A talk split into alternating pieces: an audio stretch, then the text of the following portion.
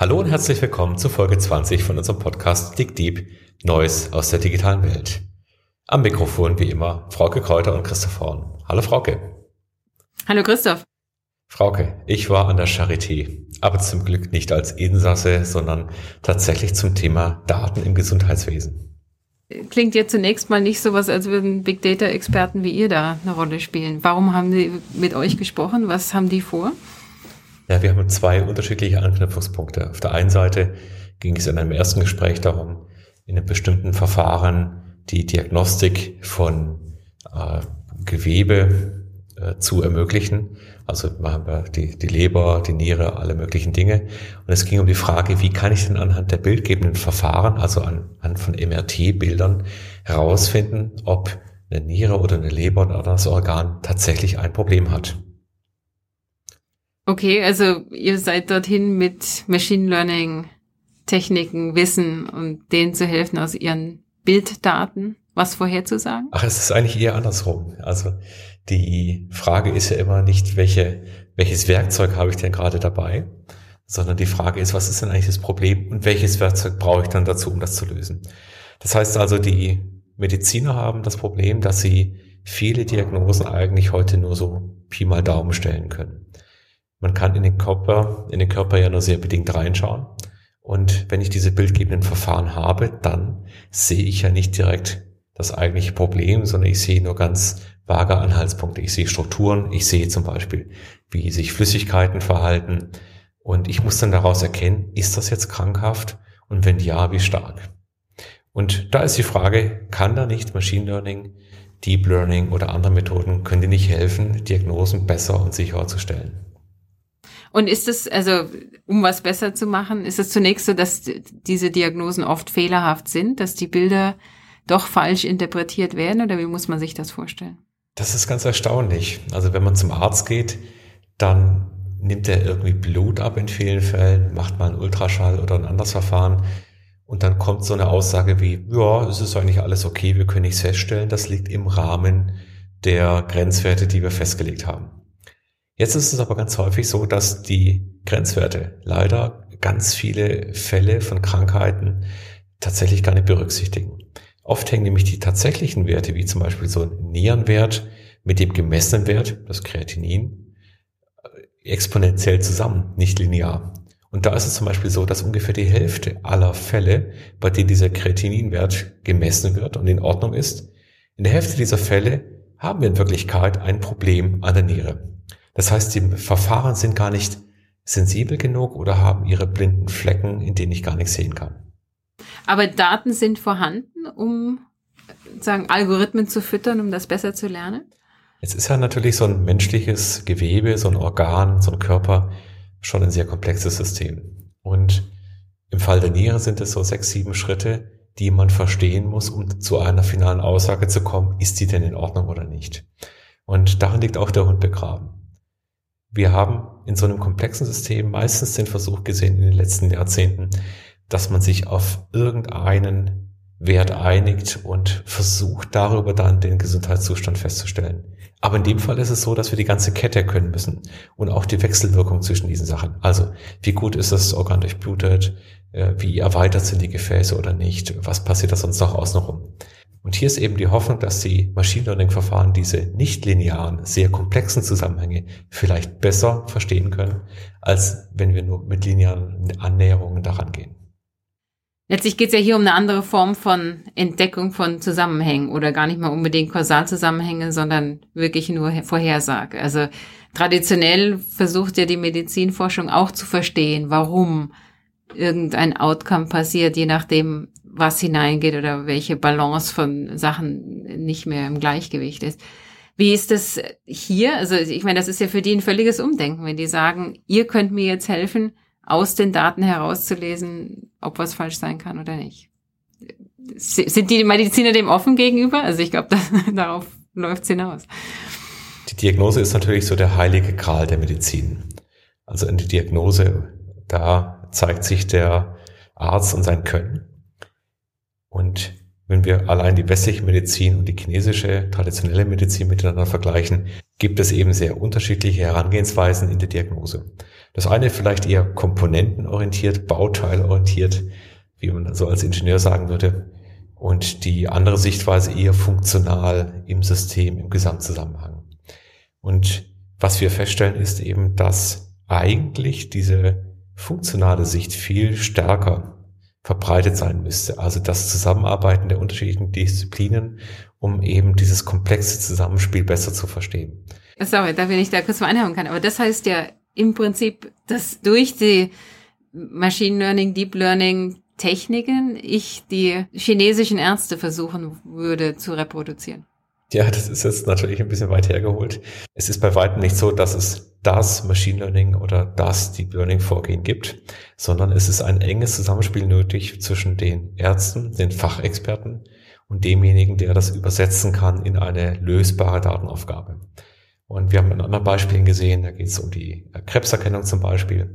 Da brauche ich mehrere Jahre oft und viele Anläufe, um die Modellierung so gut zu machen, dass ich dann tatsächlich auch mit den richtigen Methoden und den richtigen Annahmen dann zu sauberen Aussagen komme.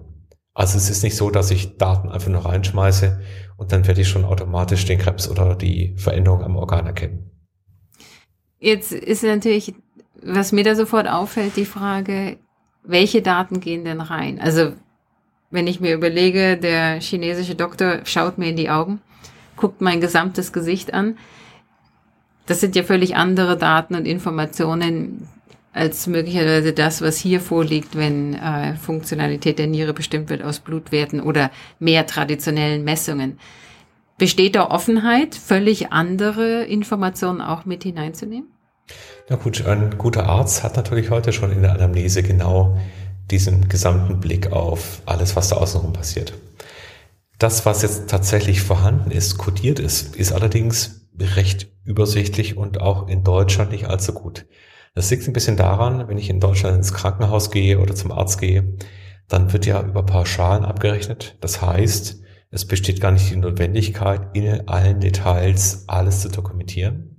Und die Art und Weise, wie dokumentiert wird, ist eine andere als zum Beispiel in den USA, wo ich tatsächlich die einzelnen Posten abrechne und die Klinik oder der Arzt natürlich sehr detaillierte Rechnung erstellt und damit auch der Zugriff auf alles da ist.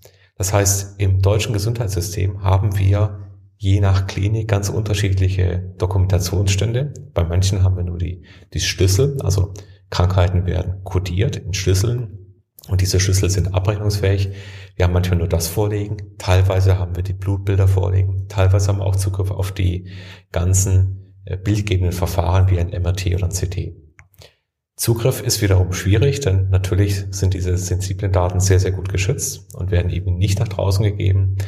Also auch die offiziellen Berichte über das Qualitätsmanagement in den Krankenhäusern zum Beispiel darf keine Aussagen machen, die Rückschlüsse auf einzelne Kliniken, auf einzelne Patienten gar zulassen. Wenn ich das nochmal kurz übersetzen darf, was du da sagst, ist, die Daten, die man hat, sind nur so gut wie das Abrechnungssystem oder ja, das ist im, im, auf den Punkt gebracht, ist es genauso. Es gibt natürlich einzelne Kliniken, die das sehr gut gelöst haben, auch im europäischen Ausland. Das heißt, sobald ich dann ein gutes IT-System habe, einen vernünftigen Prozess, um diese Daten aufzunehmen und diese Daten gemeinsam verfügbar sind, Abrechnungen, Blutbilder, Laborwerte und so weiter, dann kann ich auch anfangen, wirklich mehr mit den Daten zu machen, als das bislang der Fall ist. Heute ist es aber so, dass wir viele Aussagen gar nicht treffen könnten, selbst wenn wir es wollten und dürften. Was wäre denn dazu notwendig? Also wenn ich mich mit meinen Medizinerfreunden unterhalte, dann ist natürlich eine Sache ganz klar. Die wollen nicht unnötig mehr Online-Formulare ausfüllen, als sie das eh schon müssen. Also wenn das über das Abrechnungssystem läuft, dass man dort die Informationen herauszieht, oder man neue Systeme bildet, das kann es in meinen Augen nicht sein, sondern im Idealfall müsste man ja eine Umgebung schaffen, die die verschiedenen Datenquellen abgreift, ohne dass jemand noch aktiv oder der Arzt da noch aktiv werden muss, um die systematisch an das System zu füttern. Das ist richtig. Wir haben aber heute eigentlich all diese Daten schon digital da. Ein Labor schickt seine Daten nicht mehr per Fax an die Klinik. Das ist heute schon alles im Computersystem da. Das heißt, wir reden eigentlich gar nicht darüber, dass der Aufwand groß ist. Wer selber zum Arzt geht, privat, der sieht ja, dass der Arzt nichts anderes macht, als die gesamte Zeit irgendwas in den Computer zu tippen, während er sich mit dir unterhält. Das heißt also, der Arzt dokumentiert alles schon in digitaler Form. Die handschriftliche Patientenakte ist praktisch ausgestorben. Die Frage ist eher, haben wir den Zugriff denn auf all diese Daten? Können wir es so anonymisieren, dass wir äh, auch ohne das Privacy-Risiko entsprechend dann mit dem Patientendaten umgehen können? Und können wir dann daraus eben auch wertvolle Informationen über den Verlauf äh, machen? Klassische Use Cases sind zum Beispiel, ich komme ins Krankenhaus und die Anamnese führt gleich zu einer Aussage, wo muss ich denn eigentlich hin und was wird im weiteren Verlauf passieren. Oder ich gebe ein Medikament und ich kann aus der Gesamtheit der Daten sehen, ob das Medikament in diesem Fall wirksam sein könnte oder nicht. Und so lassen sich sehr, sehr viele Ideen entwickeln, was man eigentlich machen könnte, wenn diese gesamten Daten da wären. Und wie gesagt, die Diagnostik mit Sicherheit als eher eine schwierige Aufgabe, aber im gesamten Management des Patienten, im Heilungsverlauf, im Behandlungsverlauf, da liegen sehr, sehr viele Use Cases noch begraben, die man heute aber kaum nutzt. Was, was du da ansprichst, äh, Christoph, erinnert mich an das Stichwort Privacy Paradox, weil wir alle haben ja ein Incentive eigentlich zu dieser Datensammlung beizutragen. Also wenn ich weiß, dass für mich die Diagnose hinterher besser erstellt werden kann, müsste ich ja eigentlich gerne dem zustimmen, dass meine Patientendaten und meine Blutwerte und was auch sonst immer in getrennten Systemen derzeit vorliegt, zusammengespielt und auch verwendet werden kann. Trotzdem ist es aber so, dass ich mir vorstellen kann, wenn du die Leute fragst, dass sie sagen, nee, also das lieber nicht. Würdest du das auch so sehen? Ja, ich glaube, dass dieses Paradox läuft ja in zwei Richtungen. Auf der einen Seite könnten wir davon profitieren, dafür müssten wir aber auch sehr viel Vertrauen aufbringen, dass mit den Daten nichts passiert. Vertrauen in die Anonymisierung auch. Und da liegt der, der erste Hund begraben. Und zum Zweiten sind wir natürlich auch selber, verhalten wir uns paradox. Also wir geben ja sehr viel mehr Daten preis, als wir glauben. Und es sind ja auf allen möglichen Webseiten, lassen uns uns tracken, geben auf Facebook unsere Daten frei und so weiter. Also da sehe ich noch ein, ein großes Problem. Wem kann ich da vertrauen? Und ist denn eine Anonymisierung von Daten auch wirklich wirksam? Wir sehen ja, wenn ich jetzt einen Patientendatensatz nehme und ich lasse mal allein den Namen weg, ja, und ich bin in einer größeren Praxis, aber ich weiß, der hat Diabetes, der ist dem Altersquerschnitt oder sogar da und da geboren und hat diese und jene Vorgeschichte. Und je mehr Informationen ich kriege, desto enger wird natürlich der Suchraum und irgendwann habe ich die Person auch tatsächlich identifiziert. Das heißt also Anonymisierung lässt sich durchaus rückgängig machen, wenn ich ausreichend viele Informationspuzzlesteine habe, um das Ganze wieder zurückzurechnen. Und es ist erstaunlich, wie wenig Datenspitzel man teilweise braucht. Es gibt Versuche jetzt aus dem nichtmedizinischen Bereich, da nimmt man Bewegungsprofile, schaut sich an, wo kauft der gerade was ein, ist er bei Starbucks, wo hat er geparkt, wo könnte der arbeiten. Und mit nur relativ wenigen Bausteinen, so fünf, sechs, sieben, acht Bausteine, kann man sehr oft die Person schon individualisieren und identifizieren, die dieses Datenpattern für sich hat. Okay, was heißt das jetzt für das Medizinbeispiel, was du vorhin gebracht hast? Also wie, wie kommen die dahin, dass wir dieses Paradox oder Dilemma auflösen können? Also auf der einen Seite haben wir die striktesten Regularien, die man sich vorstellen kann. Und auf der anderen Seite ist der Ruf ja immer weiter da, im Prinzip den Datenschutz so weit auszuhebeln, dass dann die Verpflichtung, mit den Daten sensibel umzugehen und vernünftig umzugehen, äh, eher auf der Seite der Firmen liegen könnte. Aber ich glaube, das ist eine Diskussion, äh, bei der man die Werte auch entsprechend mal ausrichten muss. Und ich glaube, du hast ja auch ein Fundstück nochmal mitgebracht von der IEEE, die ja genau in diesen Diskurs starten möchte.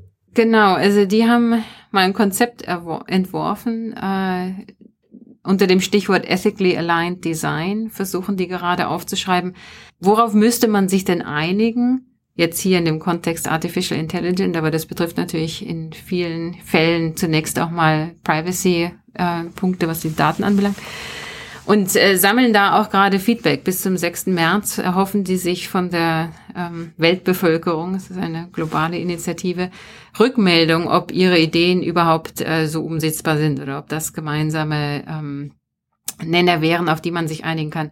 Was du schon ganz richtig angedeutet hast, Kernstück da drin ist wirklich die ähm, große Verantwortung, die die Nutzer der Daten dann haben und auch wirklich große Strafen, die auf Missbrauch der Daten dann, unter Missbrauch der Daten dann äh, bestehen würden, ja. Es werden dort ja vier Themenbereiche gestreift. Das eine ist, wie kann denn sichergestellt werden, dass die künstliche Intelligenz nicht mit den Menschenrechten kollidiert? Das ist so das erste Thema der, des Human Benefits wird genannt.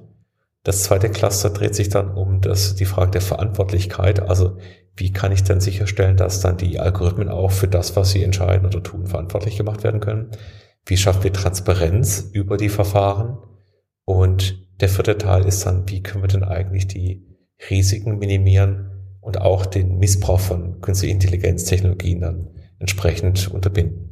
Also ich bin wirklich äh, mal gespannt, welche Antworten die auch kriegen mit dieser mit diesem Aufruf, ähm, wie die Kontroverse da aussieht. Die haben versprochen, dass sie alle Kommentare auch öffentlich machen, so dass wirklich da ein Diskurs angeregt wird. Ich wollte noch auf ein anderes ein Stück äh, hinweisen, Christoph, wenn wir noch ein paar Minuten Zeit haben. Der öffentliche Radiosender in New York, WNYC, hat diese Woche unter dem Stichwort Privacy Paradox ähm, eine Podcast-Serie. Wir wollen natürlich nicht, dass irgendjemand hier uns abtrünnig wird, aber ähm, vielleicht ganz interessant. Da geht es, äh, wird jeden Tag ein, ein, äh, eine andere Sichtweise auf dieses Privacy-Paradox vorgestellt. Am ersten Tag erklärt, welche Daten das eigene Telefon überhaupt sammelt. Am zweiten Tag erklärt, welche Daten bei ähm, Websuchen gesammelt werden. Und äh, wenn man mitmacht bei der Initiative, kriegt man jeden Tag eine kleine Aufgabe, die man selber tun kann, um äh, ein bisschen mehr zu lernen über die digitalen Spuren, die man selbst so hinterlässt und äh, darüber nachdenken kann, genau diese, dieses Paradox, was wir angesprochen haben, welchen großen öffentlichen Nutzen die eigentlich herstellen können und welche Risiken für einen selbst dabei möglicherweise entstehen. Also ein Selbstversuch in Sachen Privacy in fünf Folgen auf diesem Podcast, den ihr wie immer auf unserer Webseite digdeep.de auch finden könnt, gemeinsam mit den anderen Hinweisen, die wir heute im Podcast erwähnt hatten. Bis zum nächsten Mal.